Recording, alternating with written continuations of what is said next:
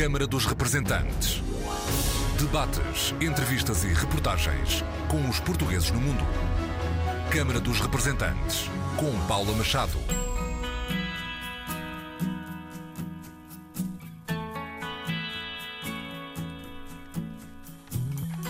Olá, bem-vindos à Câmara dos Representantes. Os portugueses residentes no estrangeiro enviaram para Portugal quase 3.700 milhões de euros no ano passado, o valor mais alto das remessas dos últimos 20 anos. No mapa da imigração, dos 60 mil portugueses que deixaram o país, no ano passado, o Reino Unido lidera os destinos. Dados do relatório de imigração 2021, que hoje vamos aprofundar com Rui Pena Pires, coordenador do Observatório da Imigração. Ainda nesta edição, conversamos com Francisco Ribeiro de Menezes, embaixador de Portugal na Alemanha, o diplomata económico do ano, distinção da Câmara de Comércio e Indústria Portuguesa. A criação de um programa de estágios na Alemanha para jovens licenciados portugueses vai ser o destino do prémio, explica o embaixador Francisco Ribeiro de Menezes encontrar um formato envolvendo empresas e câmaras de comércio que permita uh, estruturar um conjunto de bolsas para que jovens uh, portugueses e portuguesas licenciados possam terminar os seus estudos e especializar-se na Alemanha. Vamos ver como é que isto depois se afina no detalhe, mas parece muito interessante levar jovens que queiram especializar-se na relação luso-alemã e que de caminho possam também aperfeiçoar os seus conhecimentos da língua alemã.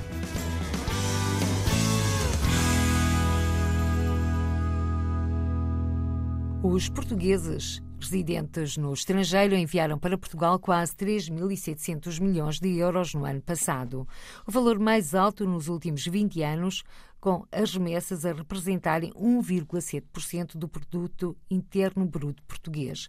Os valores foram divulgados ontem na apresentação do relatório da imigração 2021, que cita dados do Banco de Portugal. Para o ministro dos Negócios Estrangeiros, João Gomes Cravinho, o valor está longe do que já foi, mas ainda assim tem impacto na economia nacional.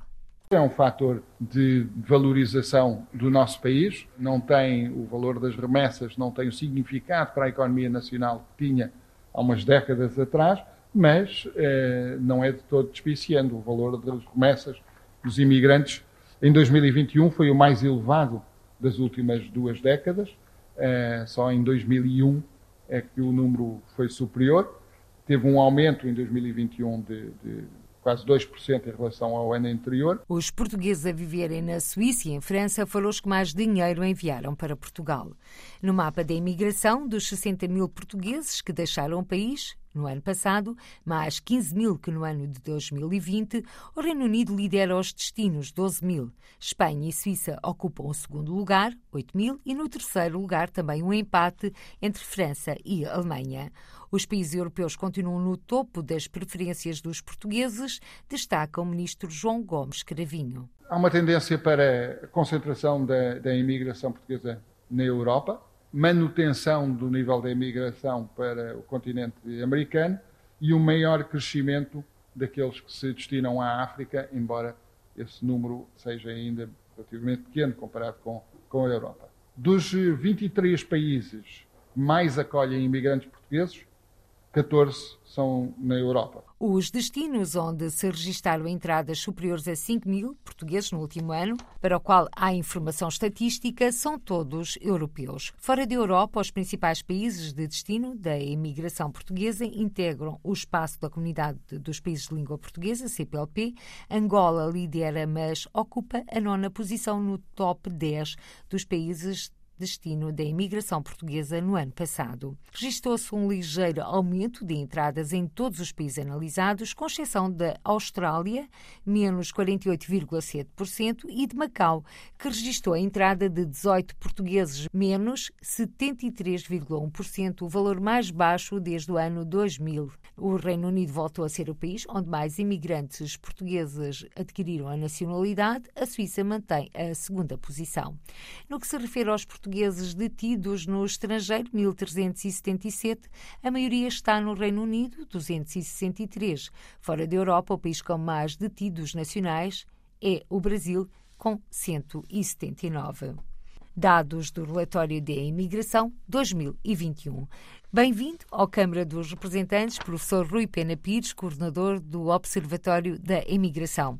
Portugal continua a ser um país de imigração, apesar dos números comparativamente com 2018 e 2019 estarem em queda? Sim, os números mostram que em Portugal a imigração voltou a crescer. Tinha descido muito abruptamente em 2020, em consequência da crise pandémica. Preciso não esquecer que durante a crise, a crise não foi apenas económica, mas foi também um momento em que foram introduzidos obstáculos, barreiras à mobilidade internacional, voos foram suspensos, a liberdade de circulação foi reduzida e, portanto, tudo menos esquisito que a imigração tenha descido em 2020 durante a pandemia. A grande dúvida era saber se iria crescer em 2021 já para níveis pré-pandemia ou se, pelo contrário, cresceria um pouco menos e iríamos entrar numa fase menor imigração. O que os números mostram é que cresceu, mas ficou aquém dos níveis pré-pandemia. Portanto, antes da pandemia, tínhamos à volta de 80 mil saídas, em 2018 e 2019, mais 75 mil saídas. 2019 é um ano atípico porque inclui um conjunto de processos que mais do que verdadeiras saídas são regularizações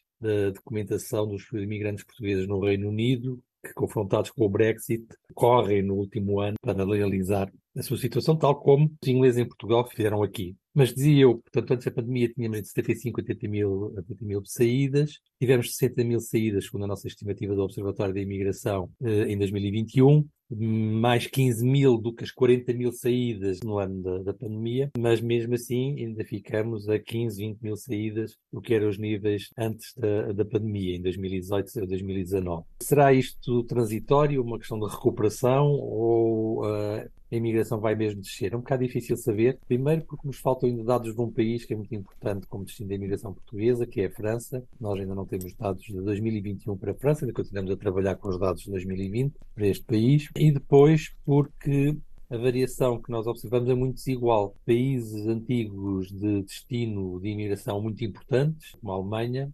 como a Espanha, como a Suíça e já como o Reino Unido, que já não é tão, um país tão novo de imigração quanto isso, já foi, são países em que se detecta uma tendência com alguma estagnação no volume da imigração, ou mesmo uma ligeira redução. Pelo contrário, houve países que ganharam atração. É o caso, em particular, dos países nórdicos e dos países do Benelux, Bélgica, Luxemburgo e, Países Baixos, que eh, não só cresceram, como cresceram para além dos níveis de 2019. Ou seja, neste caso, destes países destas duas regiões, não só houve uma recuperação da imigração, como houve um crescimento da imigração para níveis superiores àqueles que havia antes da pandemia. Destes destinos todos, um destaque especial para o caso dos Países Baixos, que está em vias de se tornar um dos eh, grandes destinos da imigração portuguesa. A que se deve este interesse pela Holanda, Sr. Professor Rui Pena Pires? Não, não sabemos ainda.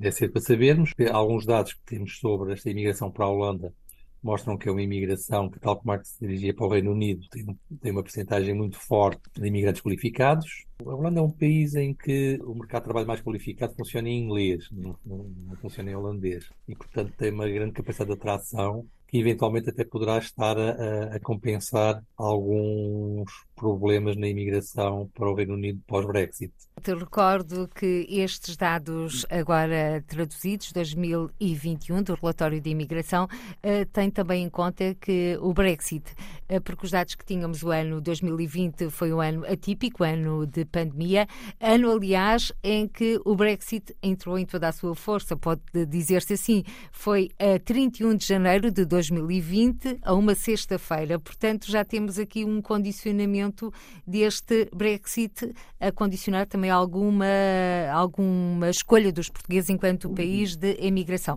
No entanto, eh, que e há pouco o Sr. Professor Rui Pena Pires referiu, estamos muito centrados ainda na Europa. No top dos 10 países destinos escolhidos pelos portugueses, apenas o nono lugar é ocupado por um país fora da Europa, Angola. É, Angola e, e, não temos bem e não temos muitas certezas sobre esse facto, porque uh, os dados sobre Angola, sobre a imigração para Angola, são dados com menor qualidade do que aqueles que temos para outros destinos da, da imigração. São dados parciais, baseados no essencial em vistos concedidos, não é bem a mesma coisa dos dados que estamos a usar para caracterizar a imigração para outros países. Usaria os números sobre Angola com alguma reserva. O essencial em imigração é há muito tempo, é praticamente desde os anos 60, uma questão europeia que se uh, reforçou com a entrada de Portugal na altura na Comunidade Económica Europeia, depois da União Europeia, que criou um espaço progressivamente de livre circulação, ao qual associou depois outros países, como é o caso da Suíça, como é o caso da Noruega, e esse espaço de livre circulação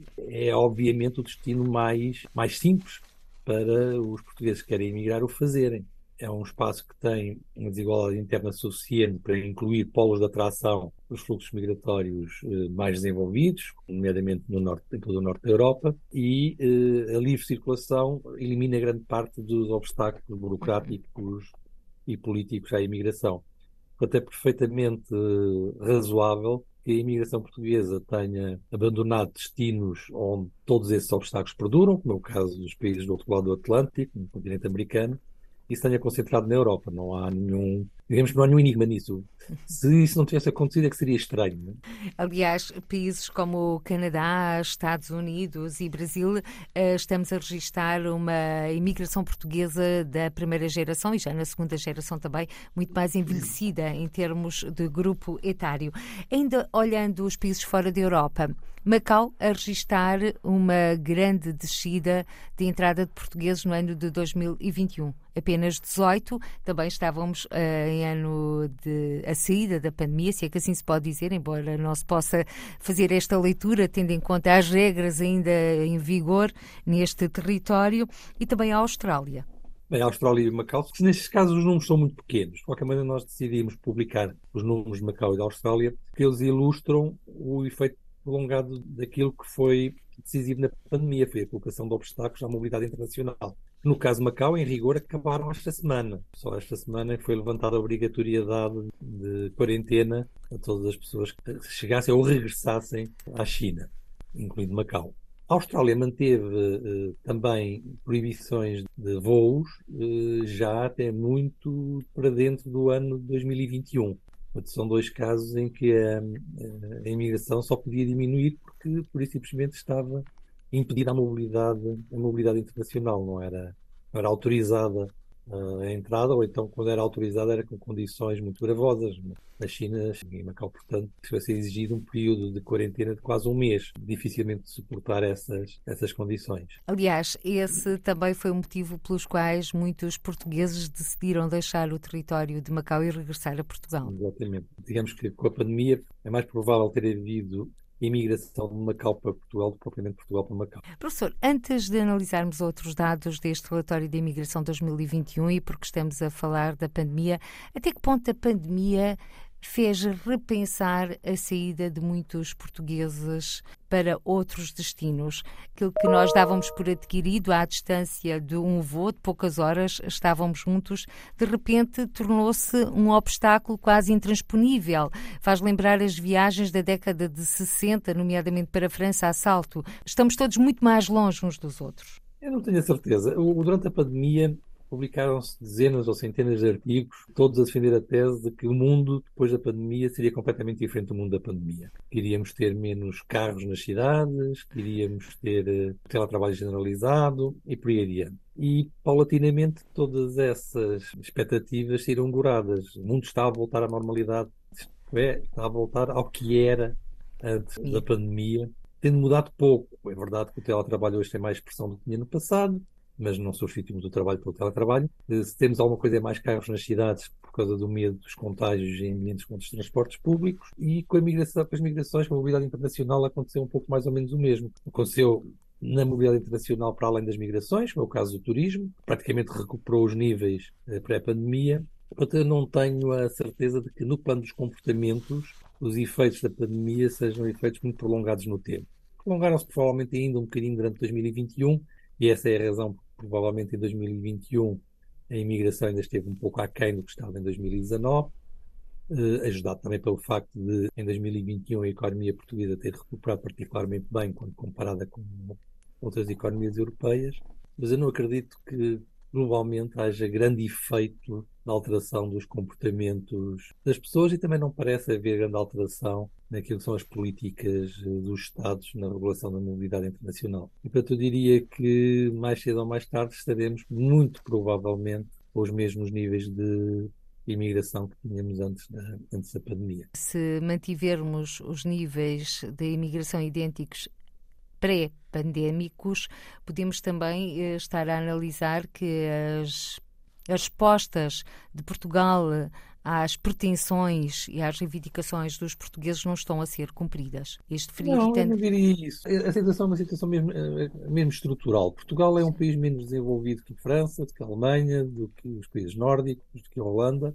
E, portanto, havendo liberdade de circulação dentro do espaço da União Europeia, era esquisito que não houvesse imigração de Portugal para os países mais desenvolvidos da Europa. Era mesmo muito esquisito que fizesse o governo português o que fizesse. A imigração é sempre difícil, ou melhor, há sempre uh, contras na imigração. As pessoas, quando imigram, perdem alguma segurança que têm no país em que estão habituados a viver. Agora, depois de já haver alguma imigração, torna-se mais fácil haver mais imigração porque as pessoas que vão apoiam as que vão a seguir, as pessoas que já lá estão apoiam as que chegam de novo, e para isso reduz um bocado os custos de insegurança, de incerteza que existem individualmente, que existem para os imigrantes, os candidatos à imigração. Depois do pico de imigração que houve em 2010, 2013, com o aumento destas redes interpessoais de apoio à imigração, também seria estranho que a imigração desaparecesse. Vamos lá ver uma coisa: todos os países da União Europeia têm imigração e Portugal nem sequer é dos países da União Europeia com mais imigração. Agora, tem uma imigração importante e é uma imigração que, na maioria dos anos, não é eh, compensada pela imigração. Se olhar para a Alemanha, se olhar para o Reino Unido,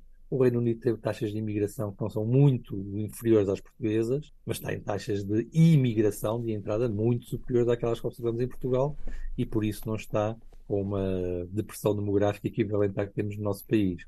O nosso problema é muito mais um problema de desequilíbrio entre os fluxos de saída e de entrada, porque temos muitas saídas. Temos muitas saídas, mas não tanto em termos comparados, não tanto como as pessoas poderão pensar. Essa é uma ideia que se tem, é que são muitos os que estão a escolher Portugal para viver, estrangeiros, mas não é bem assim agora pelas suas palavras e fazendo estudos comparados. Professor Rui Pena Pires, e quando falamos desta imigração portuguesa em 2021, estamos a falar de quem? Qual é o perfil destes portugueses que deixam o país? Isso depende, não há, não há um perfil, há vários perfis de, de migrantes, porque os fluxos migratórios que são estabelecidos são os próprios diferentes. Por exemplo, a imigração para a França, para a Suíça, para a Alemanha, ainda continua a ser uma imigração muito pouco de trabalho muito pouco qualificado para setores pouco qualificados no mercado de trabalho, para a construção, para a limpeza, para a limpeza urbana, para a limpeza doméstica, para setores alguns eh, industriais.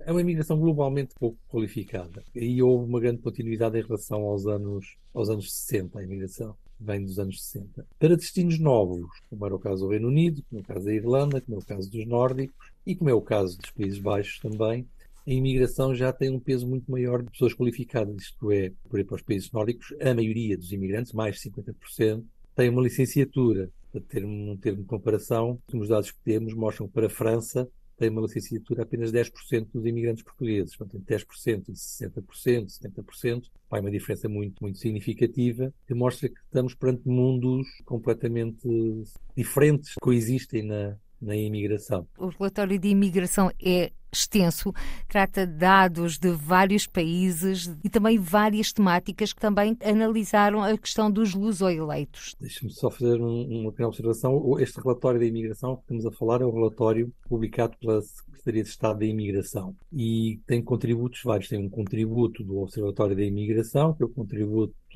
sobre toda a componente estatística do relatório, as estatísticas sobre a imigração, e depois tem contributos de organismos do Ministério dos Negócios Estrangeiros sobre uh, os outros temas, entre os quais o tema que acabou de referir, o crescimento da participação de política dos portugueses no, no estrangeiro. Agora, é sempre uma boa notícia saber que uh, há portugueses a participar nas, uh, na, na ação política nos países para onde, para onde emigraram, porque esse é um bom indicador de sucesso na integração desses portugueses nesses países. E por falar em integração, agora vamos olhar também uma boa nova deste relatório da imigração 2021.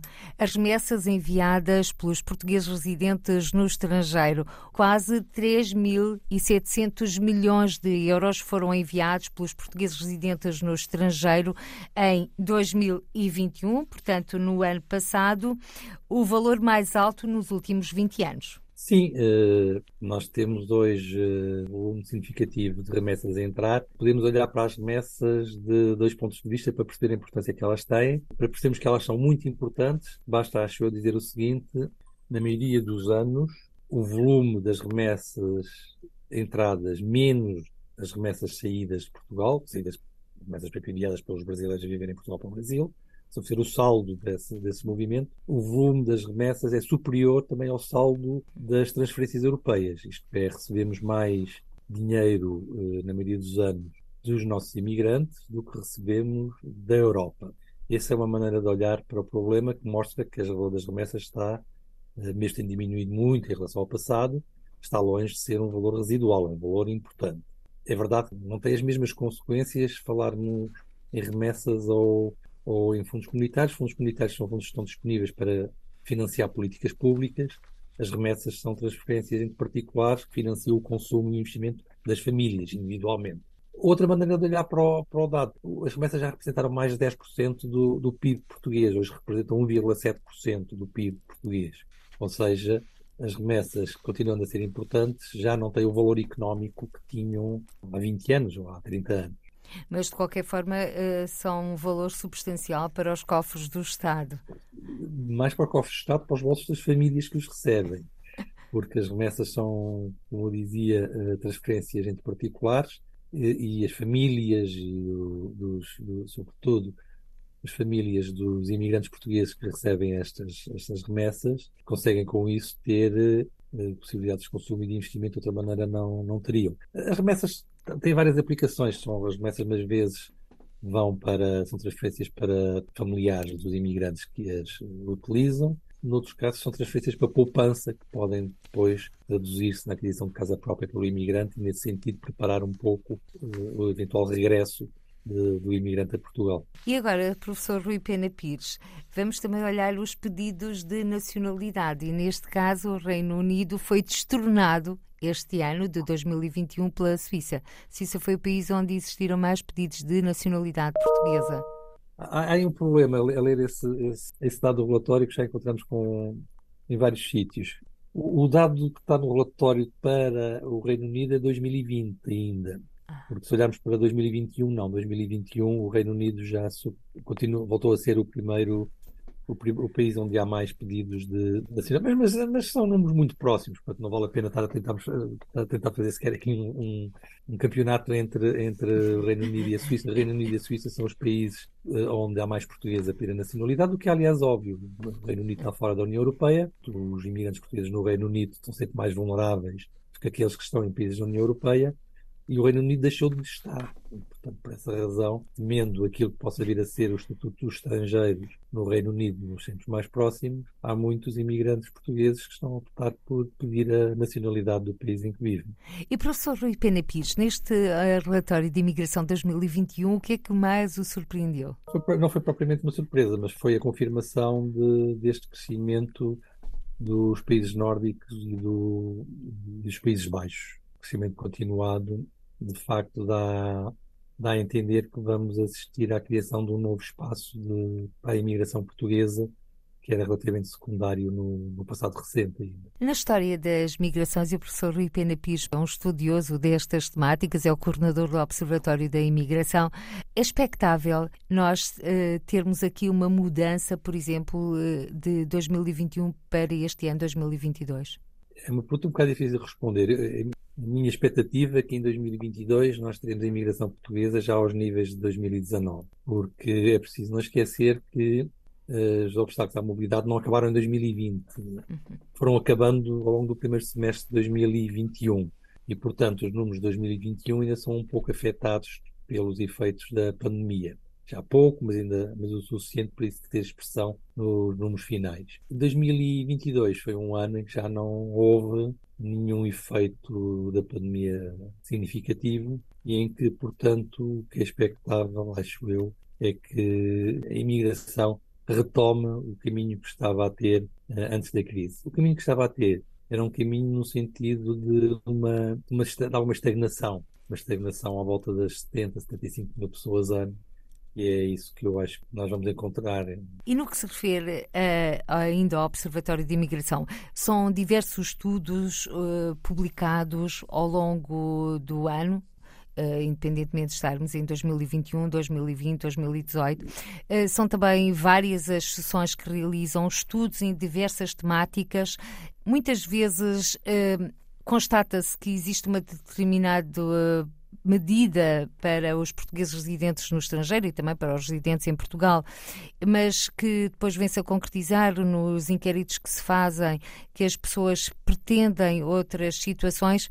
Eh, o professor Pena Pires, antigamente havia um grande desnível entre aquilo que os portugueses residentes no estrangeiro queriam e as políticas governamentais. Agora sente que há mais um equilíbrio, sente que estão mais equilibradas? Bom, no dia em que, uh, seja em que, que segmento da população as pessoas estiverem totalmente satisfeitas com ou aquilo que são os interesses que têm nas políticas eh, que se destinam a, a essas pessoas, onde nós estaremos num mundo, num mundo ideal, né? não, haverá sempre alguma insatisfação em relação às políticas. De qualquer forma, Portugal é hoje um dos países em que eh, foram reconhecidos mais direitos aos imigrantes. Não há praticamente outro país na Europa em que os imigrantes tenham tão acesso a, acesso tão fácil a direitos eleitorais, por exemplo, e, e, e, portanto, eu diria que em termos relativos,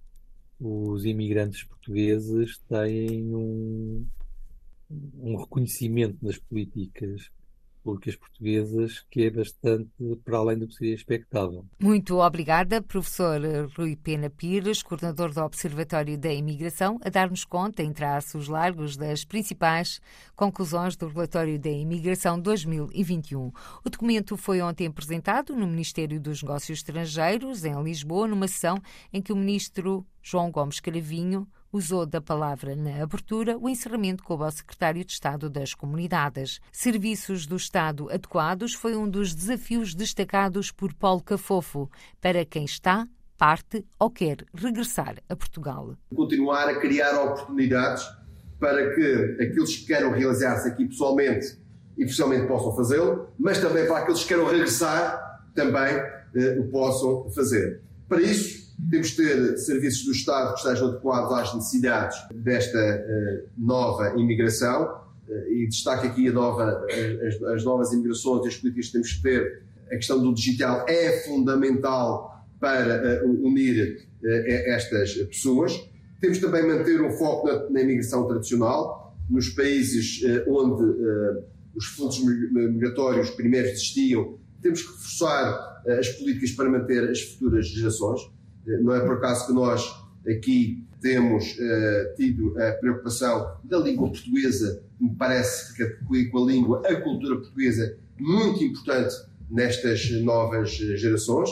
No entanto, eu não deixo aqui de referir que mesmo os que já nasceram lá e alguns que nunca vieram a Portugal, é incrível como mantêm um sentimento de ligação ao país, como conhecem o país, e isto é absolutamente extraordinário, porque são pessoas que nunca puseram aqui os pés mas são portugueses de corpo e alma, e às vezes alguns, mesmo não falando já o português ou falando mal, mas há este sentimento. E, portanto, com mais sentimento, aquilo que nós temos é que potencial para uh, manter esta, esta ligação. Porque aquilo que queremos é que a distância geracional ou a distância geográfica não seja também uma distância uh, cultural. E para que a distância não seja cultural, o secretário de Estado das Comunidades apresentou algumas orientações da política do governo para a diáspora. A aposta uh, na, nos serviços do Estado, a aposta na promoção da língua e da cultura portuguesa, a aposta no investimento no associativismo, no apoio a aposta agora aos órgãos de comunicação social da diáspora, que são importantes. Temos agora um novo programa essencial na informação que eh, é veiculada. Às vezes pensamos no mundo, realmente é mundo de informação, mas é preciso que eh, haja quem a faça chegar e em circuitos, às vezes mais fechados, mas onde a informação melhor chega e, portanto, isso é absolutamente essencial neste mundo onde estamos na internet, mas há cada vez mais bolhas e mais aldeias onde aquilo que nos aparece no feed é só aquilo que nos interessa e não propriamente é outra informação que nos quer ou queremos ouvir chegarmos. E uh, ter atenção nos países onde permanecem comunidades mais extensas e que atravessam problemas. Nós temos aqui uh, os programas de apoio social, são cada vez mais necessários. Esta é uma realidade. Temos vindo a constatar um aumento das necessidades económicas de alguns portugueses e algumas portuguesas, no contexto, obviamente, do país onde estão inseridos, da instabilidade política, da situação económica e, portanto, fica com maior facilidade e tudo isto também implica dar as respostas certas. Secretário de Estado das Comunidades, Paulo Cafofo, a fechar a apresentação do relatório da Imigração 2021. O relatório da Imigração é uma iniciativa da Secretaria de Estado das Comunidades, com base nos dados recolhidos pelo Observatório da Imigração, um centro de investigação do ISCTE, Instituto Universitário de Lisboa. 2021, o ano em que emigraram 60 mil portuguesas. O Reino Unido continua a liderar a tabela dos países de destino da imigração portuguesa. Câmara dos Representantes. Embaixador Francisco Ribeiro de Menezes, embaixador de Portugal na Alemanha, distinguido com o Prémio Diplomata Económico do Ano. Como é que recebeu esta distinção? Recebia como uma honra e com imenso gosto.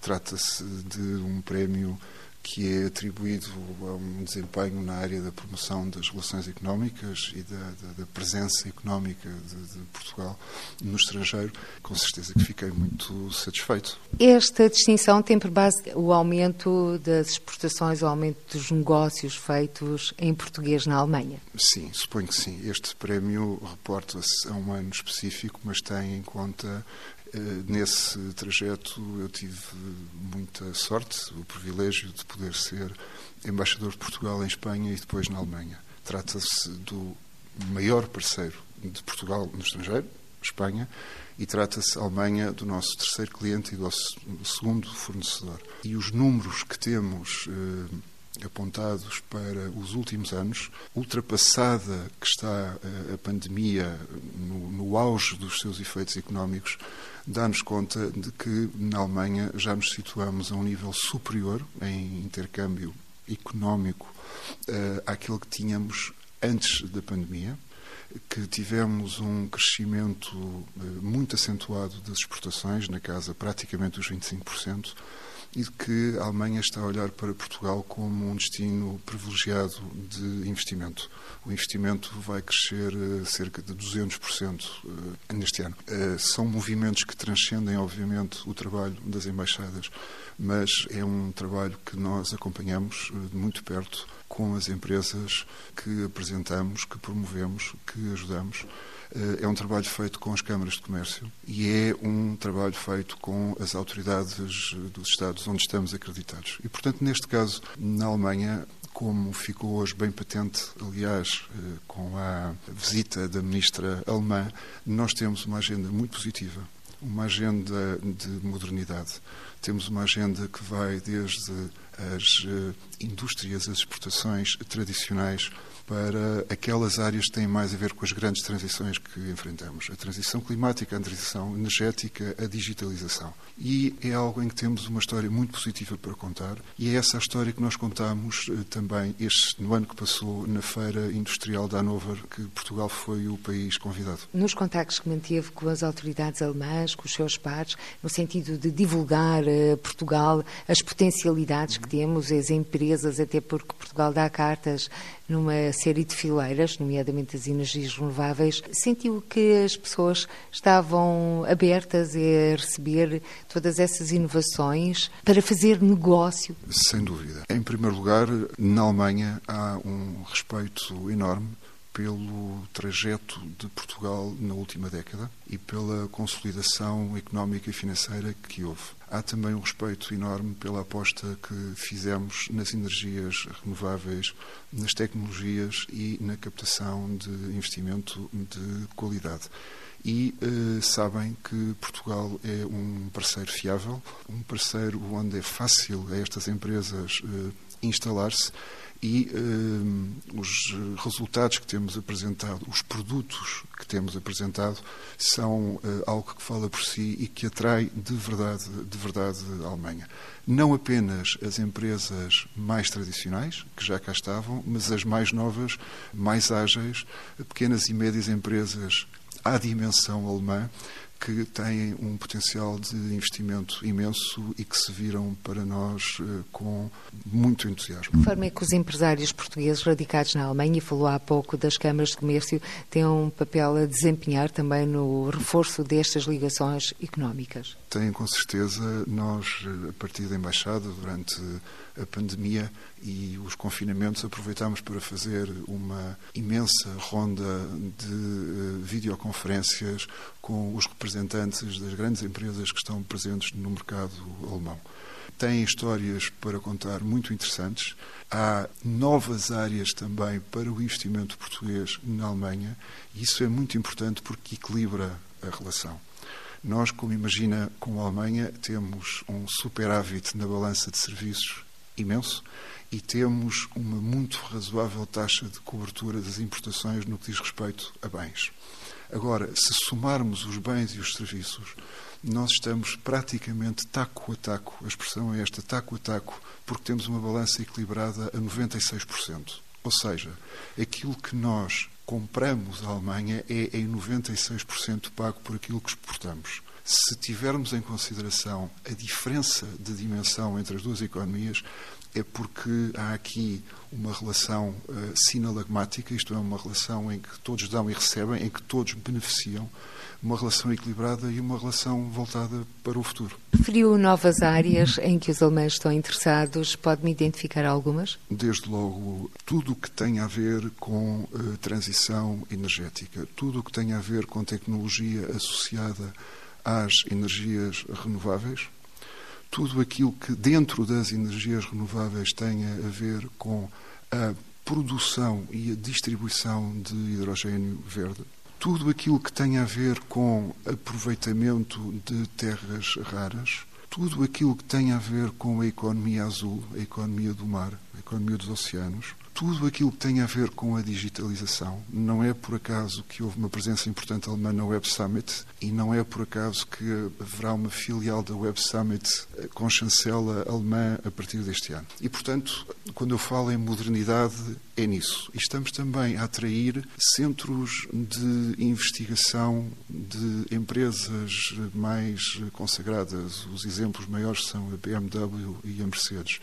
Porquê? Porque sabem que seguro, com excelentes infraestruturas e com muitos jovens com formação eh, primorosa que estão prontos a, a, trabalhar e a dar o contributo para essas empresas.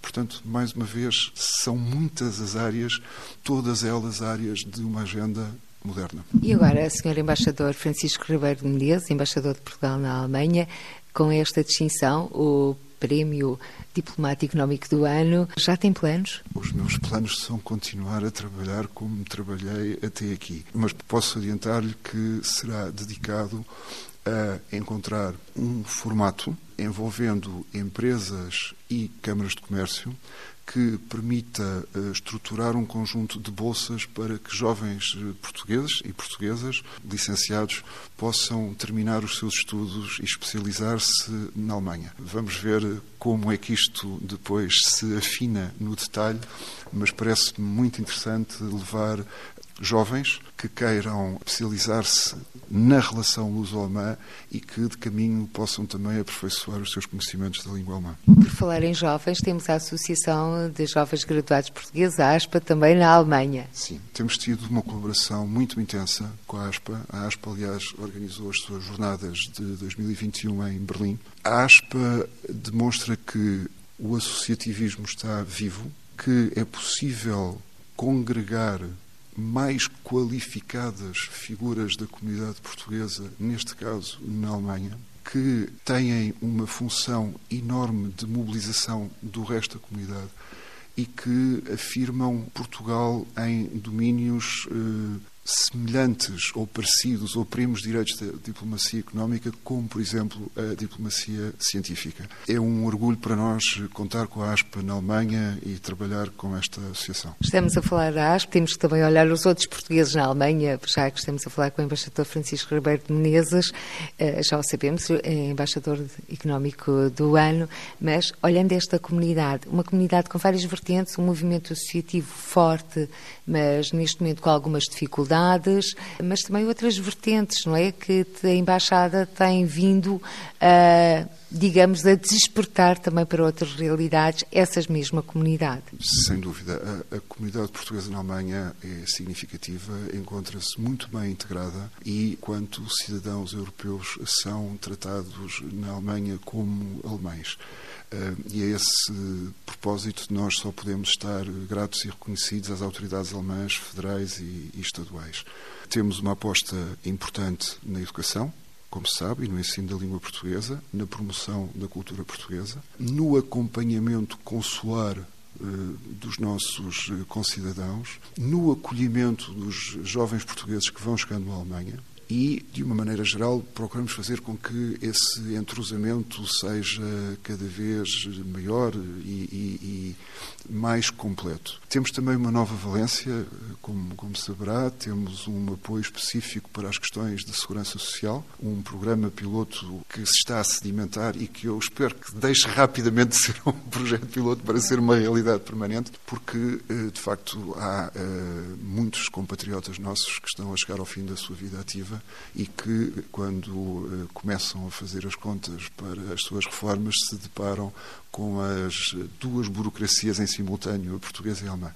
Esse trabalho tem sido muito bem realizado e é muito importante.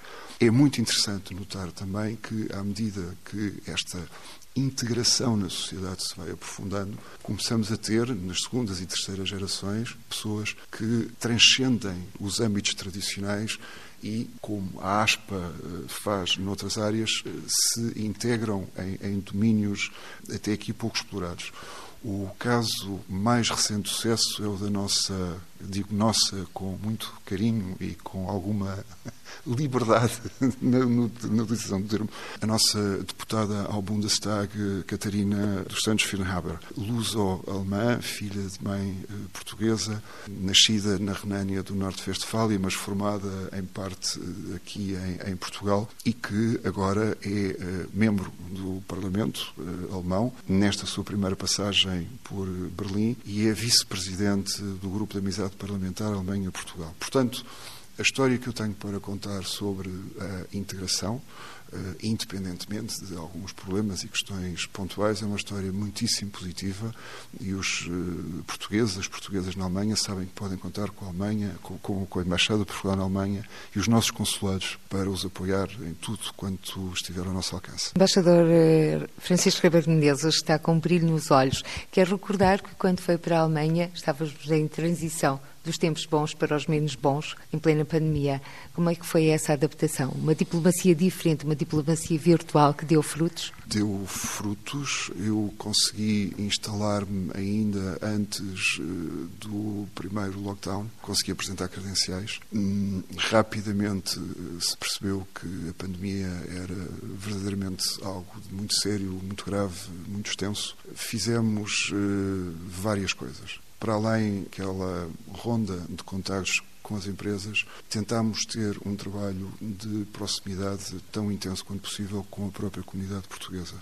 Claro que foi preciso adaptar as regras de atendimento, mas o atendimento consular eh, na Alemanha nunca parou.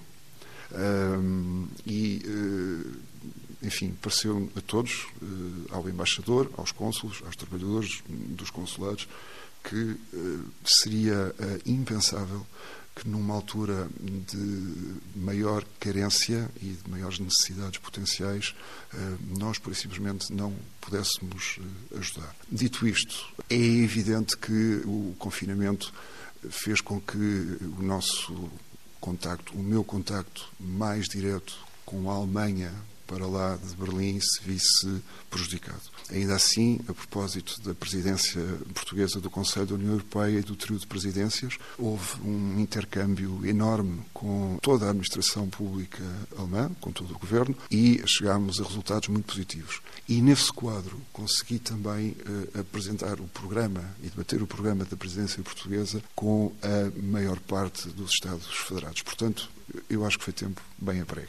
E agora, para este 2023, um desejo, ou mais que um? O desejo mais evidente é o de paz na Europa e de recomposição daquilo que se perdeu há quase um ano. A partir daí poderemos uh, recomeçar a reconstruir uh, a Europa que conhecíamos, a melhorá-la e a olhar para o futuro com, com mais confiança. Muito obrigada, embaixador Francisco Ribeiro de Menezes, embaixador de Portugal na Alemanha, embaixador económico do ano. Câmara dos Representantes. Embaixador de Portugal na Alemanha, Francisco Ribeiro de Menezes, diplomata económico do ano, e Rui Pena Pires, professor universitário e coordenador do Observatório da Emigração, os convidados desta edição do Câmara dos Representantes. Por hoje ficamos por aqui. Até ao próximo encontro. Seja feliz. Câmara dos Representantes. Debates, entrevistas e reportagens com os portugueses no mundo. Câmara dos Representantes, com Paula Machado.